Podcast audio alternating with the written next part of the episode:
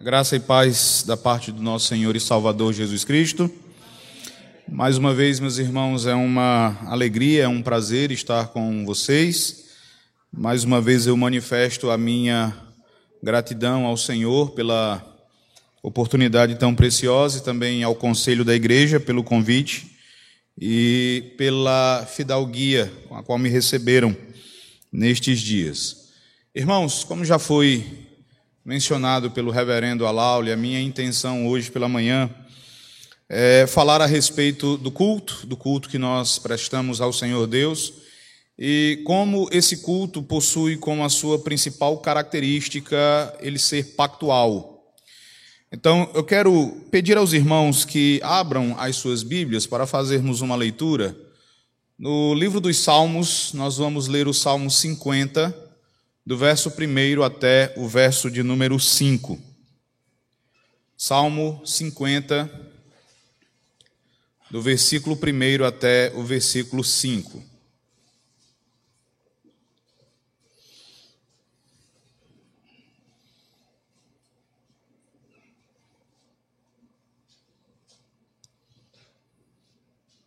Crendo que todos os irmãos encontraram, eu quero convidá-los então para lermos em uníssono, todos juntos. Assim diz a palavra do Senhor, Salmo de Asaf. Fala o poderoso, o Senhor Deus, e chama a terra desde o levante até ao poente.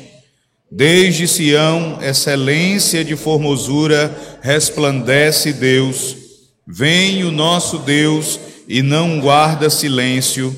Perante ele arde um fogo devorador ao seu redor esbraveja grande tormenta, intima os céus lá em cima e a terra para julgar o seu povo. Congregai os meus santos, os que comigo fizeram aliança por meio de sacrifícios. Amém. Vamos orar? Senhor nosso Deus, nosso Pai, nós te bendizemos por esta manhã. Te louvamos por este santo dia, dia marcado, assinalado pelo Senhor com a ressurreição de teu filho, dia no qual o Senhor nos convoca a nos reunirmos e a deixarmos todos os nossos demais afazeres de lado para nos concentrarmos no Senhor, para atentarmos para a tua lei, para a tua palavra. Ó Deus, nós pedimos que tu sejas servido em falar aos nossos corações, em trazer a tua palavra e gravá-la nas nossas mentes, dando-nos compreensão acerca do culto, dando-nos entendimento, ó Deus, a respeito do que é o culto que nós prestamos ao Senhor, e que haja não apenas luz, que haja não apenas conhecimento nesta manhã, mas acima de tudo, que haja também calor, que o Senhor desperte em nossos corações ternas e santas afeições que nosso coração, ó Deus, venha a ser aquecido com aquilo que o Senhor nos ensinar, nos tornando ainda mais desejosos, nos tornando, ó Deus, ainda mais ah, expectantes, ó Deus, pelo momento do culto. Que o Senhor abençoe a cada pessoa presente aqui nesta manhã. É a oração que nós fazemos em nome de nosso Senhor Jesus Cristo. Amém. Meus irmãos, muitas vezes eu percebo algo que era comum nos nossos antepassados na fé e que é um tanto ausente no nosso meio, que é a preocupação com as definições. Os nossos antepassados na fé, eles eram muito preocupados em refletir acerca das coisas, em refletir, por exemplo, acerca de doutrinas, de práticas da igreja e definir essas coisas de maneira precisa, com a maior precisão possível. Porque eles criam que as definições elas nos ajudariam a entender o que era aquilo e como desempenhar aquela atividade da melhor maneira. E isso está é, é muito ausente no nosso meio. Nós não temos tanta preocupação assim em apresentar definições, e um dos assuntos a respeito ah, do qual nós não nos preocupamos tanto em definir corretamente é o culto. E essa ausência de definição quanto ao culto tem nos levado a algumas confusões, a muitos, a, a, há, há uma grande falta de entendimento acerca daquilo que nós fazemos no Santo Dia do Senhor. Como exemplo disso, eu menciono algo ocorrido no ano de 2018, quando o Supremo Concílio da nossa Igreja Presbiteriana do Brasil é, decidiu, é, com base em um relatório apresentado por uma comissão especial que deveria analisar a resposta à pergunta 158 do nosso Catecismo Maior, que fala sobre quem tem a permissão para pregar a palavra de Deus no culto público. A resposta da comissão foi que apenas os oficiais, pelo menos de maneira ordinária, a eles né, cabia a pregação da palavra de Deus no culto solene. E por ocasião da reunião, alguns irmãos se levantaram dizendo que essa resposta ela, que essa decisão ela limitava muito a igreja. Quando foi pedido então o, a razão dessa limitação, esses irmãos justificaram dizendo o seguinte: se essa decisão ela permanecer, as nossas irmãs elas já não vão mais poder dar aulas em escola dominical. As nossas irmãs, elas já não poderão mais apresentar ou levar uma meditação nas reuniões departamentais da SAF. Eu estava presente quando isso foi discutido e eu levantei um questionamento. Eu disse, mas reunião departamental não é culto solene. Escola dominical não é culto solene. Aula de escola dominical não é pregação.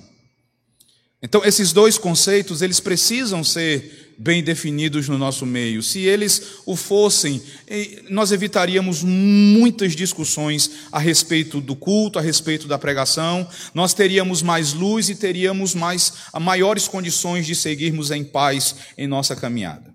Isso tudo, meus irmãos, nada mais é do que um sintoma de algo que foi já há alguns anos diagnosticado por um pastor presbiteriano, um estudioso na área do culto, chamado R.J. Gore Jr. Ele escreveu uma obra sobre teologia do culto e ele fez um mapeamento. Nesse mapeamento, ele disse que existem pelo menos quatro linhas litúrgicas no meio presbiteriano. E essa diversidade de linhas litúrgicas se deve ao fato de a igreja hoje ela não parar, ela não a, a investir tempo na reflexão e na definição do que vem a ser o culto prestado ao Senhor.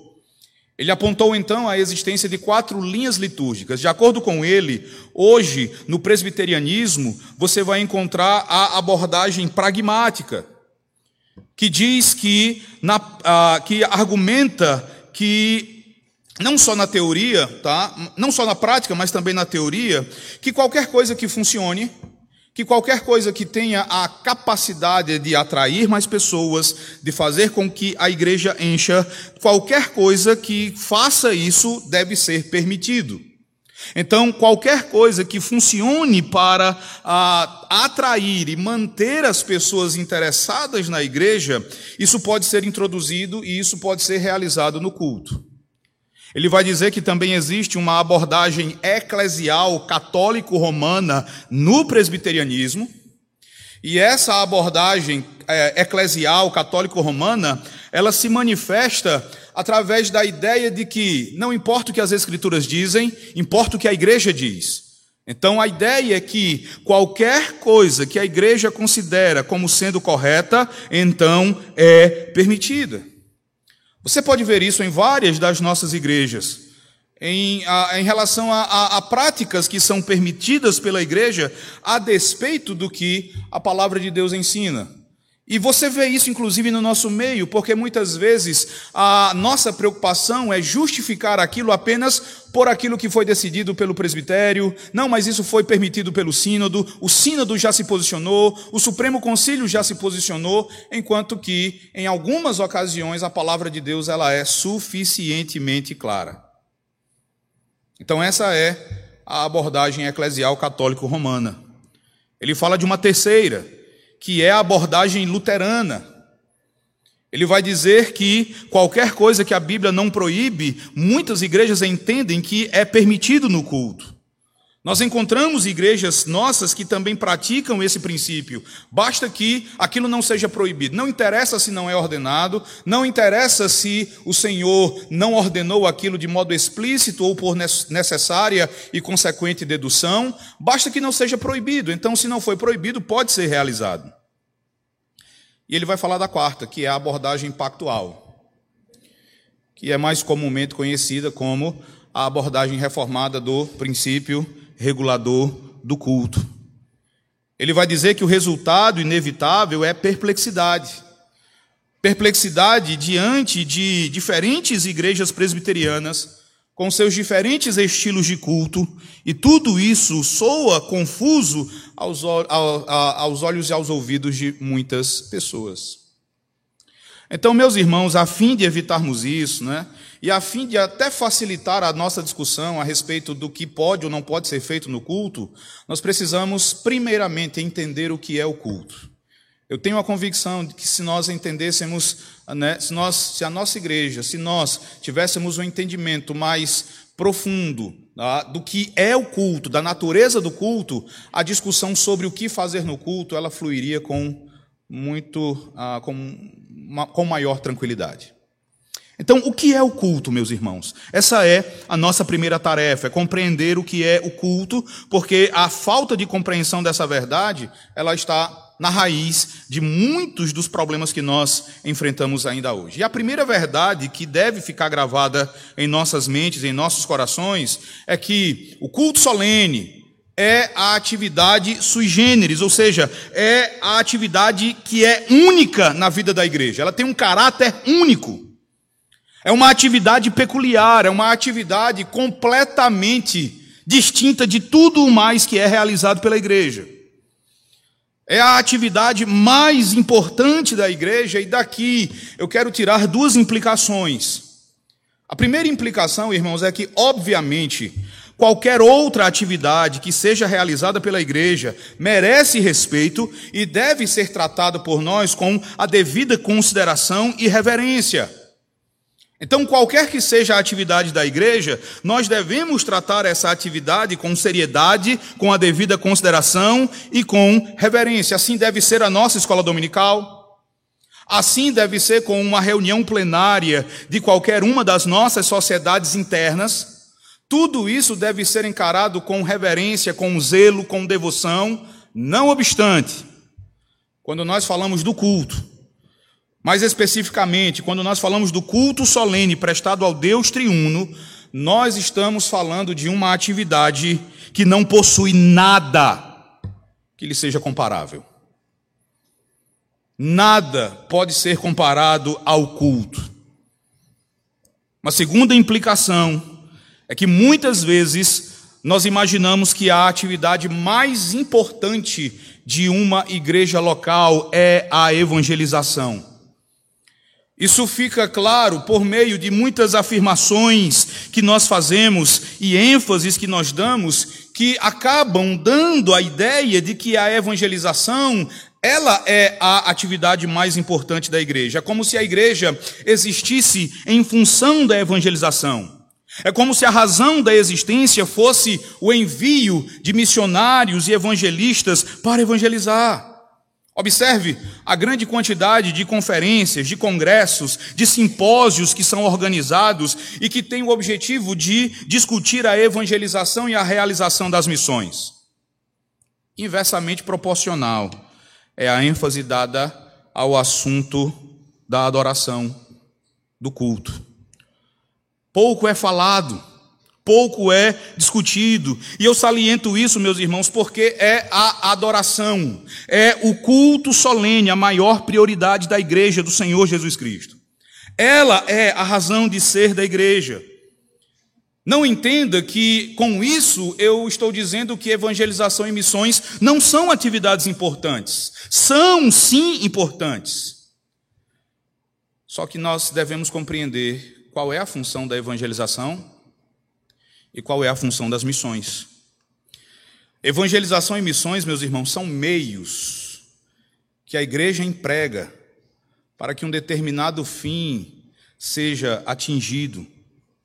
De maneira clara, nós evangelizamos, Nós fazemos missões para que, por meio da pregação do Evangelho, Deus gere fé no coração dos seus eleitos e estes deixem a sua rebeldia e se tornem então adoradores do Deus vivo. O fim é o culto. O fim é justamente a adoração. A resposta à primeira pergunta do nosso catecismo maior, ela vai nos dizer que o fim principal do homem é exatamente glorificar a Deus. A adoração é, ela faz parte, ela está incluída no fim principal do homem. E apesar de nós estarmos estudando aqui o entendimento presbiteriano a respeito do culto, irmãos, eu gosto muito da afirmação que John Piper, um pastor batista, fez a respeito da centralidade do culto na vida da igreja. E ele fez, e ele fez essa afirmação exatamente num livro sobre missões. Ele disse: As missões existem porque não há adoração. Ela sim é fundamental. Pois Deus é essencial e não o homem. Quando esta era se encerrar e os incontáveis milhões de redimidos estiverem perante o trono de Deus, não existirão mais missões. A evangelização cessará um dia. As missões ou missionários não mais serão enviados. Evangelização e missões representam no momento uma necessidade temporária, mas a adoração, ela permanecerá para todo o sempre. É por isso que nós dizemos que o culto é o fim principal, é a prioridade maior da vida da igreja. E essa importância dada ao culto, ela também pode ser percebida nas Sagradas Escrituras. Basta que você lembre de como no, nas Sagradas Escrituras o culto ele vai ser designado de ajuntamento solene, assembleia solene ou santa convocação. Você percebe a importância do culto quando você vê que desde o Antigo Testamento existiam momentos especiais na vida do povo do pacto, nos quais o povo do pacto entrava na presença de Deus de um modo peculiar. Você vê isso quando percebe que no Antigo Testamento os santos, eles faziam isso de um modo apaixonado. Os seus corações saltavam quando eles pensavam nos átrios do Senhor Deus. Veja isso num dos salmos mais conhecidos e num dos salmos mais amados da cristandade, o Salmo 84. Veja como o salmista fala a respeito do culto. Abra a sua Bíblia, Salmo 84, verso 1 e verso 2.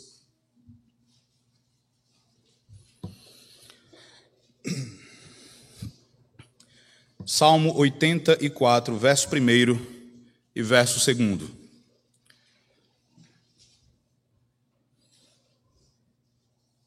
Vamos ler todos juntos. Diz assim a palavra de Deus: Quão amáveis são os teus tabernáculos, Senhor dos exércitos. A minha alma suspira e desfalece pelos átrios do Senhor. O meu coração e a minha carne exultam pelo Deus vivo. Perceba o sentimento do salmista ao pensar no culto.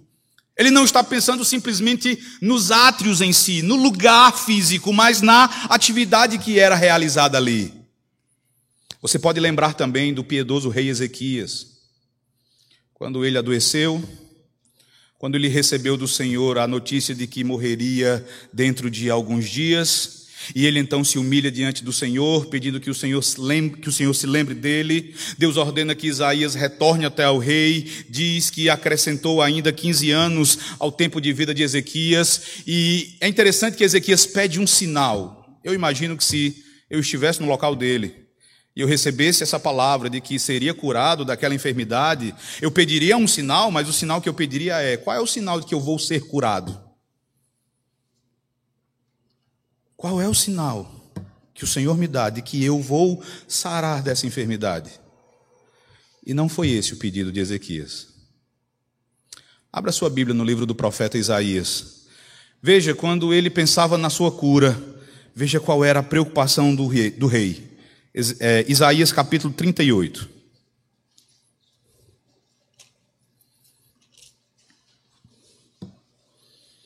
verso 21 e verso 22. Isaías 38, verso 21 e verso 22. Vamos ler todos juntos, mais uma vez. Todos acharam? Então vamos ler. Diz assim: Ora, Isaías dissera: Tome-se uma pasta de figos e ponha-se como emplasto sobre a úlcera, e ele recuperará a saúde. Também dissera Ezequias: Qual será o sinal de que hei de subir à casa do Senhor? Veja qual era a preocupação dele. Veja do que ele sentia mais falta. Era do culto.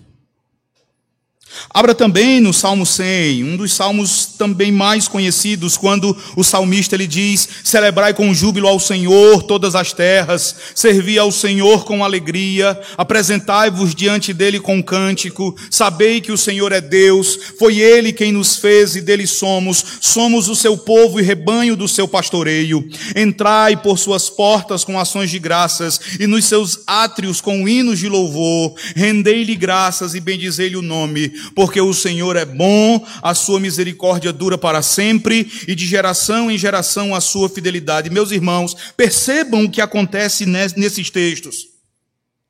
Em todas essas passagens, Deus nos convoca para entrarmos na Sua presença, para que nós o cultuemos. Você pode de repente dizer, mas nós devemos adorar a Deus com o todo da nossa vida, nós devemos adorar a Deus todos os dias da semana. Como nós costumamos dizer muitas vezes, toda a nossa vida deve ser um culto ao Senhor. Individualmente, tudo que nós fazemos deve ser feito para a sua honra e para a sua glória. Nós aprendemos de Romanos 12, verso 1, que o nosso corpo deve ser apresentado a Deus como sacrifício vivo, santo e agradável, e que isso é o nosso culto racional. Mas você vê aqui, você vê no Salmo 84, você vê aqui no Salmo 100, que o Senhor Deus, Ele também nos chama para algo mais. Ele quer sim que toda a nossa vida seja um momento de culto, mas Ele quer mais. Ele nos chama para algo mais. Ele nos chama para uma forma de adoração que é corporativa em sua natureza. No Salmo 100, veja que todos os mandamentos eles se encontram no plural. Todos os verbos estão conjugados na segunda pessoa do plural. Deus chama o seu povo corporativamente, como igreja do Senhor, para adorá-lo de modo solene no dia separado por ele. Você deve lembrar também de que quando Moisés ele ordenou a Faraó que deixasse o povo de Israel ir, o interesse do Senhor não era meramente que cada pessoa de Israel, ao ser salva do Egito, tocasse a sua vida da maneira que o nome de Deus fosse glorificado através dos seus afazeres cotidianos. Não era a intenção de Deus que simplesmente o povo vivesse e vivesse de um modo que o nome dele fosse honrado. Deus tinha em vista o culto. Deus tinha em vista o culto que o seu povo devia prestar-lhe no deserto. Veja isso em Êxodo. Abra lá a sua Bíblia no capítulo 3. Veja do verso 16 até o verso 18. Êxodo capítulo 3.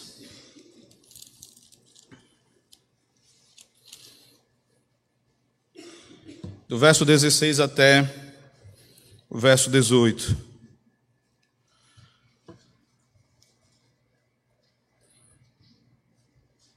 Eu vou ler, diz assim, irmãos: Vai, ajunta os anciãos de Israel e dize-lhes: O Senhor, o Deus de vossos pais, o Deus de Abraão, o Deus de Isaque e o Deus de Jacó, me apareceu, dizendo: Em verdade vos tenho visitado e visto o que vos tem sido feito no Egito. Portanto, disse eu: Far-vos-ei subir da aflição do Egito para a terra do Cananeu, do Eteu, do Amorreu, do Ferezeu, do Eveu e do Jebuseu, para uma terra que mana leite e mel. E ouvirão a tua voz. E irás com os anciãos de Israel ao rei do Egito e lhe dirás: O Senhor, o Deus dos Hebreus, nos encontrou. Agora, pois, deixa-nos ir caminho de três dias para o deserto. E você vê agora o propósito dessa saída. Qual é? a fim de que sacrifiquemos ao Senhor nosso Deus. Abra também no capítulo 5.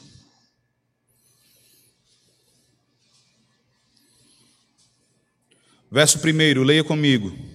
Aqui, Moisés e Arão se encontram diante de Faraó e eles dizem o seguinte, todos juntos o verso 1 do capítulo 5. Depois foram Moisés e Arão e disseram a Faraó: Assim diz o Senhor, Deus de Israel: Deixa ir o meu povo para que me celebre uma festa no deserto. Quando Deus redime o seu povo, Deus separa um momento específico para que o seu povo se reúna diante dele e o celebre. Para que o seu povo celebre uma festa em homenagem a quem é o Senhor e àquilo que ele realizou na vida do seu povo. Você vai ver essa, essa sequência, salvação, culto, também no Novo Testamento. Quando o Senhor Jesus, no seu diálogo com a mulher samaritana, no capítulo 4 e no versículo 23 do Evangelho de João, ele apresenta essa mesma sequência, salvação, culto, dizendo: Mas vem a hora e já chegou, em que os verdadeiros adoradores adorarão o Pai em espírito e em verdade, porque são estes que o Pai procura para os seus adoradores. Deus procura, ele salva, e estes que são salvos, eles o são para que adorem a Deus. E eu gosto muito, meus irmãos, da maneira como o autor de Hebreus fala do culto. No capítulo 10, a partir do verso 19, o autor de Hebreus fala do culto como o momento em que a igreja entra no Santo dos Santos. Ele define o culto como uma aproximação do Senhor. Abra sua Bíblia lá, Hebreus 10, do verso 19 até a parte inicial do verso 22. Hebreus capítulo 10, a partir do verso 19, veja como ele retrata o culto. Ele diz: Tendo, pois, irmãos, intrepidez para entrar no Santo dos Santos, pelo sangue de Jesus, pelo novo e vivo caminho que ele nos consagrou pelo véu isto é, pela sua carne, e tendo grande sacerdote sobre a casa de Deus, e aí ele inicia o verso 22 dizendo: aproximemo-nos. E você pode ter certeza de que aqui o autor está falando de culto, quando você vê o que ele diz no verso 25, e você lembra que essa carta, ela foi escrita para judeus, judeus cristãos, judeus que criam no Senhor Jesus Cristo que tinham a convicção de que Jesus era o Messias prometido. Mas você olha para o verso 25 e você vê o autor dizendo: não, não deixando de congregar-nos. Congregar na mente de um judeu sempre significa culto. Não deixando de congregar-nos. Veja como ele retrata o culto.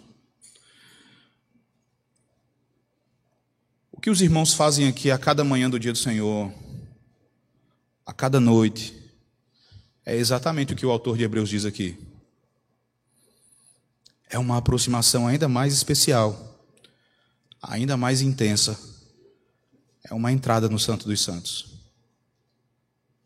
Quando você lê a história de Israel no Antigo Testamento, você vê que apenas o sumo sacerdote podia entrar no Santo dos Santos e uma única vez por ano. Gerações inteiras de judeus morreram sem desfrutar desse privilégio. E nós desfrutamos dele a cada dia do Senhor, a cada culto. Um puritano chamado Jeremiah Burroughs, meus irmãos, ele escreveu um livro que se tornou um clássico cristão a respeito do culto a Deus. Nós temos esse livro publicado em português, o título é Adoração Evangélica. E nessa obra, Burroughs ele apresenta a seguinte definição do que é cultuar a Deus. Ele vai dizer que se você deseja saber o que é adorar a Deus, é exatamente isso: é oferecer a reverência e o respeito que a criatura deve ao Criador. Em outro momento, ele vai dizer que, além do oferecimento da reverência e do respeito que nós devemos a Deus como criaturas, é também o um momento em que, como redimidos, nós nos aproximamos do nosso Redentor, nós entramos na Sua santa presença. Então, meus irmãos, semanalmente, o Senhor, o Criador e Redentor, Ele separa um momento dentro da nossa existência para que nós compareçamos diante dEle, para que nós nos aproximemos dEle, para que adentremos ao Santo dos Santos, para que nos inclinemos perante a Sua gloriosa majestade, para que cantemos os Seus preciosos feitos e para que recebamos a manifestação da Sua bondade através da palavra pregada e dos sacramentos. Por que, que eu estou dizendo tudo isso aos irmãos? Para que os irmãos entendam que não existe nenhum outro momento da vida da igreja que possa ser descrito nestes termos. É por isso que eu digo que o culto é um momento único. E é um momento inigualável. É por isso que algumas coisas que nós fazemos durante a escola dominical e que são lícitas na escola dominical, em nossas reuniões de sociedades internas. É por isso que algumas dessas coisas não podem acontecer no culto solene.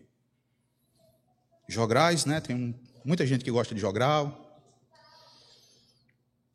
Porque o culto é um momento completamente diferente. Agora, meus irmãos, nós devemos perceber como muitas vezes nós temos tomado alguns elementos dessas reuniões e nós temos trazido esses elementos para o culto. Porque nós temos deixado de definir corretamente o que é o culto e temos perdido de vista a natureza do culto solene. O culto, meus irmãos, é um momento único, é uma atividade inigualável na vida da igreja. Eu compartilho com os irmãos as palavras de Daryl Hart, um pastor presbiteriano. Ele faz uma afirmação extraordinária quando ele diz que no culto público, no dia do Senhor, os crentes glorificam a Deus e dele desfrutam de forma apenas comparável ao culto em que todos os santos tomarão parte no fim dos tempos, no novo céu e na nova terra. Porque no dia do Senhor, quando os crentes se reúnem com os demais membros da sua congregação na presença de Deus, eles também se ajuntam às hostes invisíveis de anjos e santos, antecipando assim o culto que caracteriza, caracterizará a vida deles na Jerusalém celestial. A mesma verdade é afirmada pelo pastor John Payne, quando ele diz que quando nós nos reunimos para adorar a Deus no dia do Senhor, nós tomamos parte na atividade mais significativa importante e maravilhosa que possa existir. E isso fica ainda mais claro quando nós observamos a principal característica do nosso culto, que é exatamente o culto, ele é pactual. Depois de termos entendido o que é o culto, meus irmãos, eu quero tratar com vocês agora especificamente de como o culto ele é modelado, de como o nosso culto ele é estruturado pelo conceito de pacto. Nós temos ouvido muito a respeito, não é, da teologia do pacto nos últimos dias, e uma das aplicações que normalmente nós vamos fazer em relação ao culto é que ele é pactual. Mas o que isso significa exatamente? É extremamente importante que nós venhamos a entender o que significa dizer que o culto é pactual, porque meus irmãos, a nossa teologia, ela precisa ter implicações palpáveis na nossa liturgia. Nós podemos dizer com toda a convicção que uma boa liturgia reformada ou uma boa liturgia presbiteriana é uma liturgia que ordena o culto de uma maneira que se ajusta com a doutrina reformada. Eu lembro de um professor no seminário, o reverendo Paulo Brasil, ele dizia que Nada contra esses irmãos em si, mas se nós somos reformados, devemos adorar como reformados, e por essa razão, presbiterianos e reformados não devem esperar cultuar como carismáticos ou como anglicanos. Se você visitar uma igreja de natureza de orientação pentecostal, você vai perceber que a liturgia daquela igreja é estruturada de acordo com a teologia, com a doutrina daquela igreja. Assim também deve ser a nossa. Aquilo em que nós cremos precisa estruturar a nossa liturgia. A nossa liturgia, ela tem de ser influenciada pela nossa crença na soberania de Deus, na depravação do homem, na mediação de Cristo, na aplicação da obra de Cristo pelo Espírito Santo, na centralidade da Escritura e também, e principalmente, por aquilo que liga todos esses temas, como nós vimos na sexta-feira à noite, a nossa teologia do pacto. Meus irmãos, nós temos visto diversas passagens que nos apresentam a afirmação do pacto de Deus com o seu povo. E quando nós dizemos que o culto presbiteriano ele é pactual, nós simplesmente estamos aludindo ao fato de que o culto ele nada mais é do que um diálogo entre Deus e o seu povo. Aqueles que estiveram aqui na sexta e no sábado lembram, né, ou espero que lembrem, da fórmula do pacto que eu mencionei. Lembram qual é? Uma frase que aparece várias vezes no Antigo Testamento. Aqueles que estiveram aqui na sexta e ontem, repitam comigo a fórmula do pacto. Eu, eu serei o vosso Deus, e vós sereis o meu povo. Meus irmãos, o culto é um diálogo entre Deus e o seu povo. Ele é o nosso Deus e nós somos o seu povo. No culto, Deus fala conosco e nós lhe respondemos. No culto, Deus nos diz em todos os atos: Eu serei o seu Deus, e nós respondemos: Nós seremos o seu povo. Um pastor chamado Daniel Hyde, ele apresenta de maneira bela a natureza pactual do culto, quando ele diz que Deus, ele nos chama à adoração. Esse é o primeiro ato do culto. Não é você quem simplesmente decide sair da sua casa e se dirigir à igreja para se reunir com os seus irmãos. Não é simplesmente você que organiza ou toma a iniciativa de organizar a sua agenda de modo que você possa ir à igreja no dia do Senhor. É Deus quem separa esse dia e Ele convoca você. O culto começa com a santa convocação. Pastor Daniel Hyde vai dizer que Deus nos convoca, ele nos chama à adoração e nós respondemos. Nós respondemos em cântico. Deus nos fala a sua lei e nós lhe respondemos com a confissão dos nossos pecados. Ele nos absolve dos nossos pecados e nós respondemos em oração de ação de graças. Ele nos fala pela Sua palavra e nos sacramentos, nós respondemos com dádivas de gratidão e doxologia. Ele vai dizer que isto é o que realmente significa dizer que o nosso culto é pactual. Outros dois estudiosos reformados vão dizer algo semelhante. Eles dizem: Deus promete e seu povo responde à sua misericórdia em obediência e consagração. Deus age em redenção e nós respondemos em gratidão e serviço. Deus fala a nós e nós respondemos em louvor. Seguindo esse padrão, o culto cristão é inerentemente pactual. Nós podemos colocar isso em um esquema que é fácil de entender esse diálogo, como ele acontece no culto. Deus chama você à sua presença e ele faz isso pela sua palavra e pelo seu espírito. Você entra na santa presença de Deus, você é convencido do pecado e confessa os seus pecados a Ele. Deus responde à sua confissão, assegurando você do perdão. Nas orações e nos cânticos, você, junto dos seus irmãos, você louva a Deus por te chamar à sua presença e perdoar os teus pecados. Deus então fala a você por meio da sua palavra, na leitura e na pregação da Escritura, bem como por seus sinais visíveis do batismo e da ceia do Senhor. Você responde também, você responde com ações de graças, com louvores e com ofertas. E Deus então, Ele envia você ao mundo com a sua bênção. Você responde a esse envio indo, você volta ao mundo em serviço amoroso, certo de que você faz parte, de que você é membro do povo de Deus. O culto, meus irmãos, é essa conversa, é esse diálogo entre Deus e o seu povo reunido. Basta você observar a sua liturgia. Deus fala e você responde. Deus age e você responde.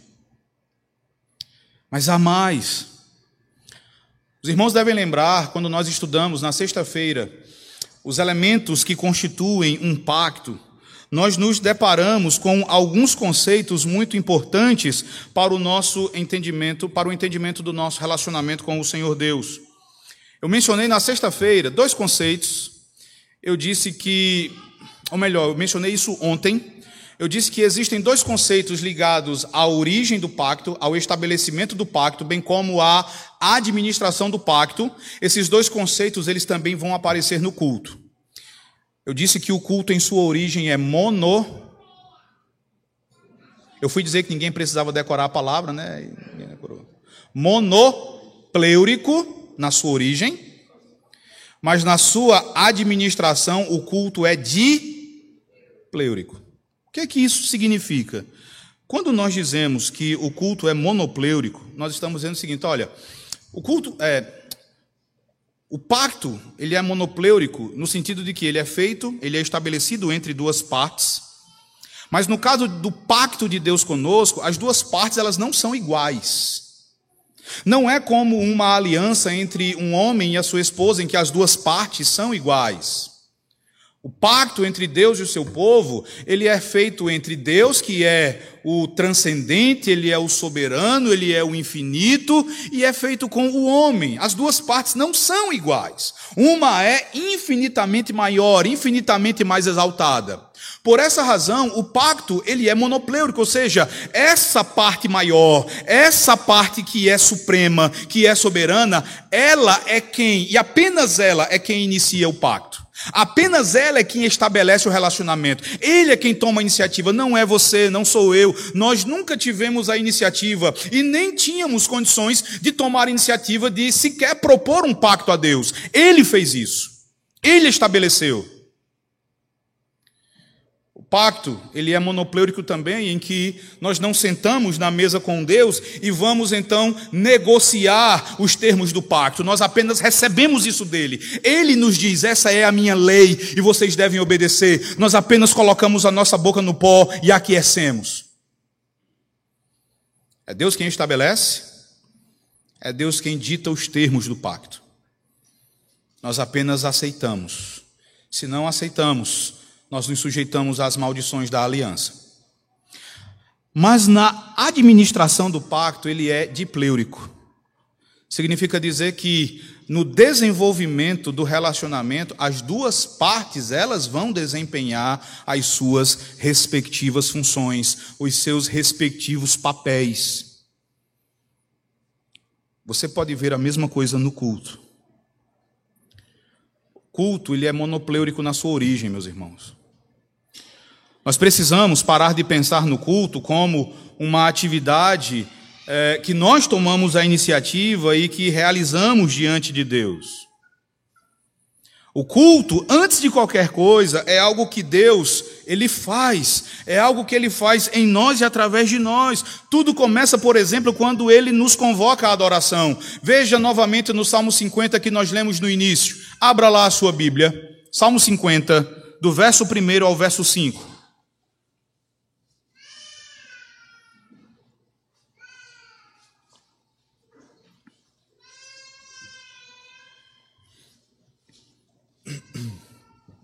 Salmo 50, do verso 1 até o verso 5, diz assim: Fala o poderoso, o Senhor Deus, e chama a terra desde o levante até o poente.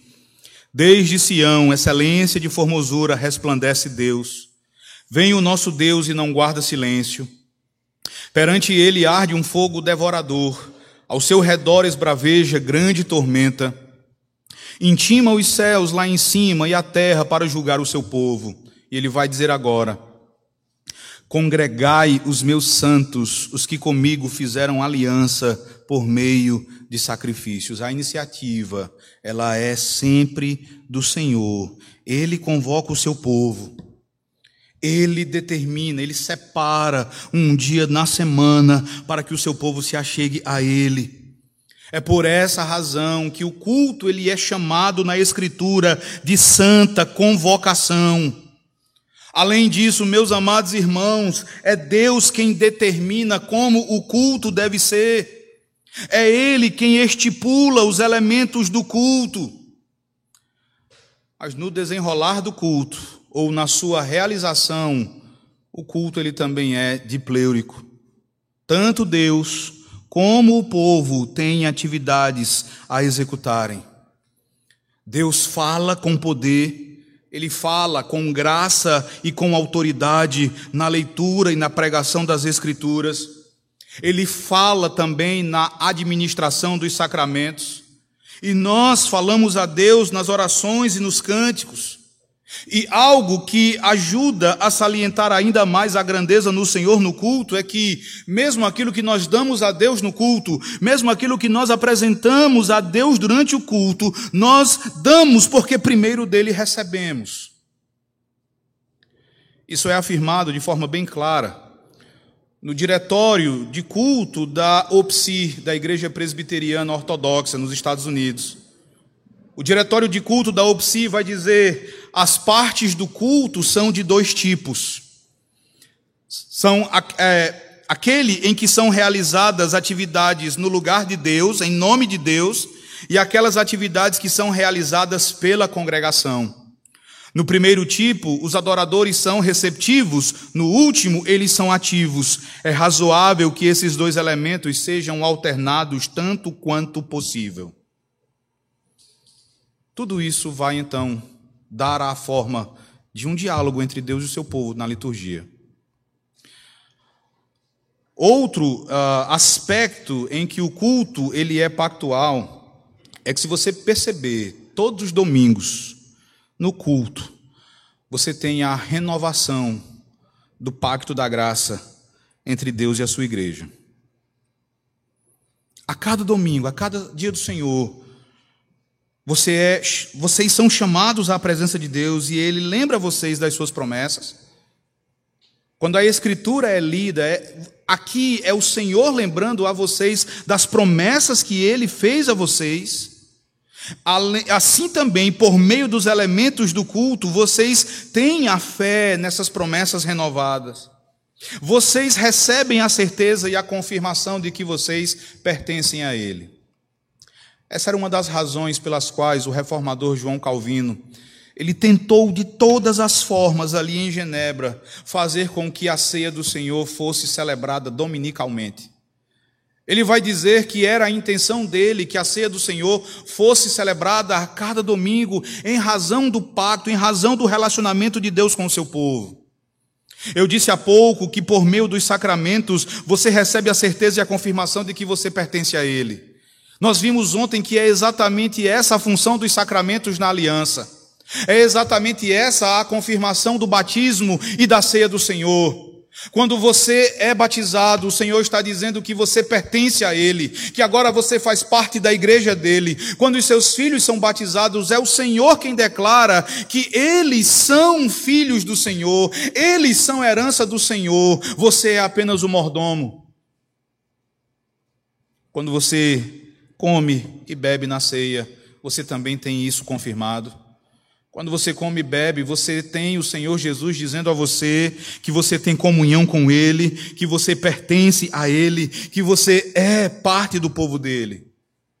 Todas as vezes em que isso acontece, meus irmãos, o pacto da graça está sendo renovado. E você vai ver várias cerimônias no Antigo Testamento que são chamadas de renovação da aliança. Cada culto no dia do Senhor é uma renovação da aliança da graça.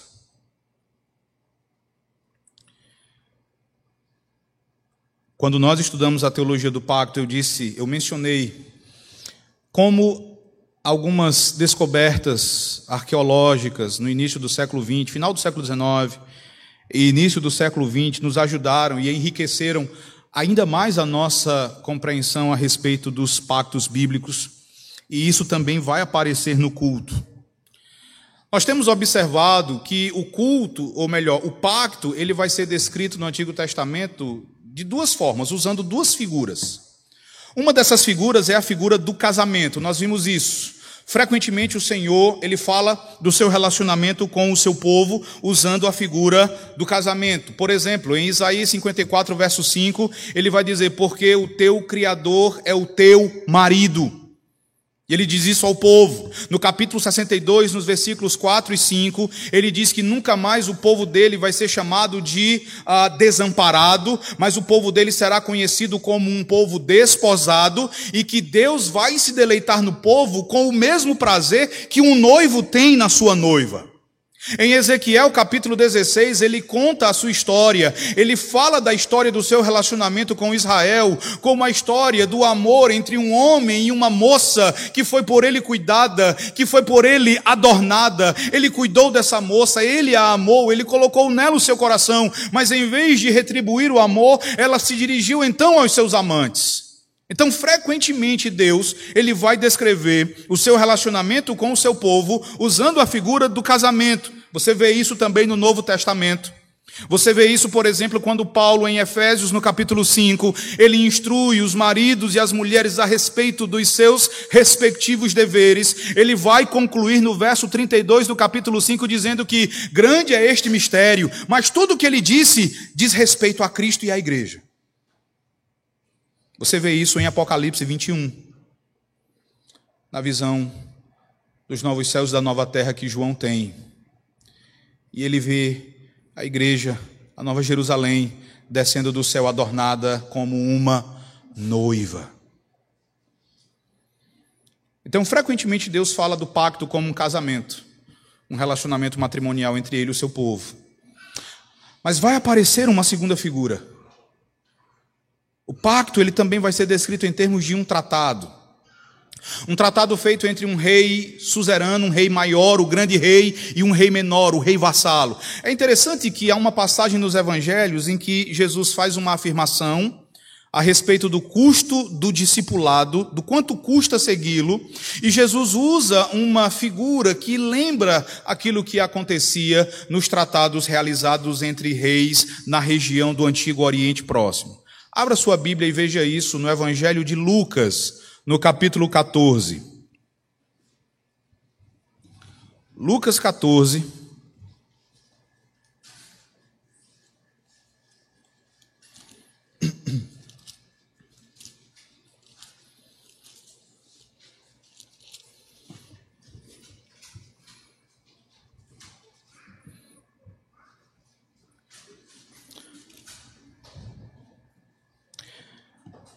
Eu vou ler a partir do versículo de número 25.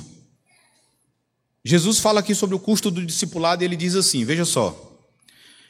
Grandes multidões o acompanhavam e ele, voltando-se, lhes disse: Se alguém vem a mim e não aborrece a seu pai e mãe, e mulher, e filhos, e irmãos e irmãs, e ainda a sua própria vida, não pode ser meu discípulo. E qualquer que não tomar a sua cruz e não vier após mim, não pode ser meu discípulo. Pois qual de vós, pretendendo construir uma torre, não se assenta primeiro para calcular a despesa e verificar se tem os meios para a concluir? Para não suceder que, tendo lançado os alicerces e não a podendo acabar, todos os que a virem zombem dele, dizendo: Este homem começou a construir e não pôde acabar. Veja agora, verso 31, leia comigo. Ou qual é o rei que, indo para combater outro rei, não se assenta primeiro para calcular se com dez mil homens poderá enfrentar o que vem contra ele com vinte mil? Caso contrário, estando o outro ainda longe, envia-lhe uma embaixada pedindo condições de paz.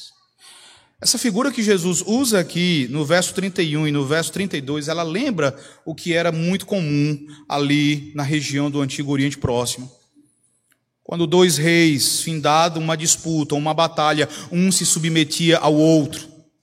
O rei vencedor, ele era chamado de o suzerano, e o rei vencido, ele se tornava vassalo. E para que existisse paz entre eles e um relacionamento amigável, o vassalo, ele precisava concordar e se submeter a todos os termos do pacto que o suzerano estabelecia. No máximo, ele pedia que o suzerano apresentasse os termos, que o suzerano apresentasse, como Jesus diz aqui, as condições de paz. O suzerano apresentava essas condições e ele apenas aquecia. O grande rei, nesse tratado, lembrava ao pequeno rei de tudo que tinha feito ou faria em seu benefício, prometia protegê-lo, prometia proteger a sua terra de todo mal, e em troca ele exigia a lealdade do pequeno rei. Essa exigência implicava na obediência total do pequeno rei.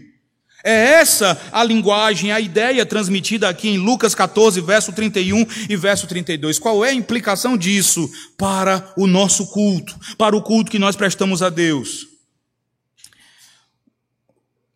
Um pastor da Igreja Reformada do Brasil, o pastor Kenneth Wisk, ele escreveu algo interessante. Ele disse que é um princípio da reforma que diz que quem define os termos de como ter comunhão com Deus no culto solene é o próprio Deus. Ele é o grande rei que edita as normas e nós somos o rei vassalo que obedece. E aí ele vai propor a seguinte cena: imagine um rei vassalo que foi subjugado pelo grande rei, pelo rei vitorioso, e que recebe das mãos do rei vitorioso a lista das suas atribuições e dos seus deveres, recebe também a lista das promessas de proteção feitas pelo grande rei. Tente imaginar esse mesmo pequeno rei, o rei vassalo, dizendo ao grande rei o seguinte: deixemos isso de lado, e façamos assim: fique sentado aí, eu vou subir ali e farei exatamente o que eu bem entender. O pastor Kenneth Whisky vai dizer que isso é inimaginável. O pequeno rei jamais faria tal coisa. Jamais o pequeno rei teria a coragem de fazer algo semelhante diante do grande rei. Pelo contrário, ele chegaria com o rosto no pó e ele esperaria com temor e tremor aquilo que o grande rei determinaria. Meus irmãos, esse é o nosso papel. Nós somos o rei vassalo com quem o grande rei do universo entrou em aliança. E o grande rei, exercendo o seu direito, exercendo a sua soberania inalienável, ele nos deixou determinada maneira de como cultuá-lo. Isso também é o que nós queremos dizer quando dizemos que o culto é pactual. Isso é mais conhecido como o princípio regulador do culto, mas o princípio regulador do culto, ele nada mais é do que uma consequência da teologia do pacto. E o nosso culto, ele sempre vai precisar ser estruturado exatamente a partir daquilo que nós cremos.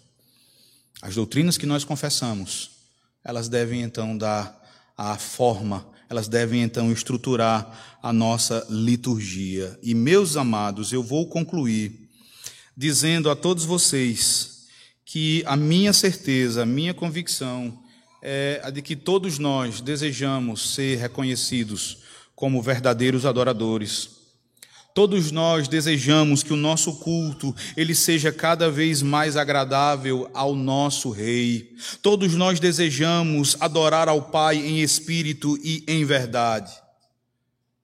Nós faremos isso à medida que nós olharmos para as sagradas escrituras e à medida que o nosso culto ele for um culto pactual.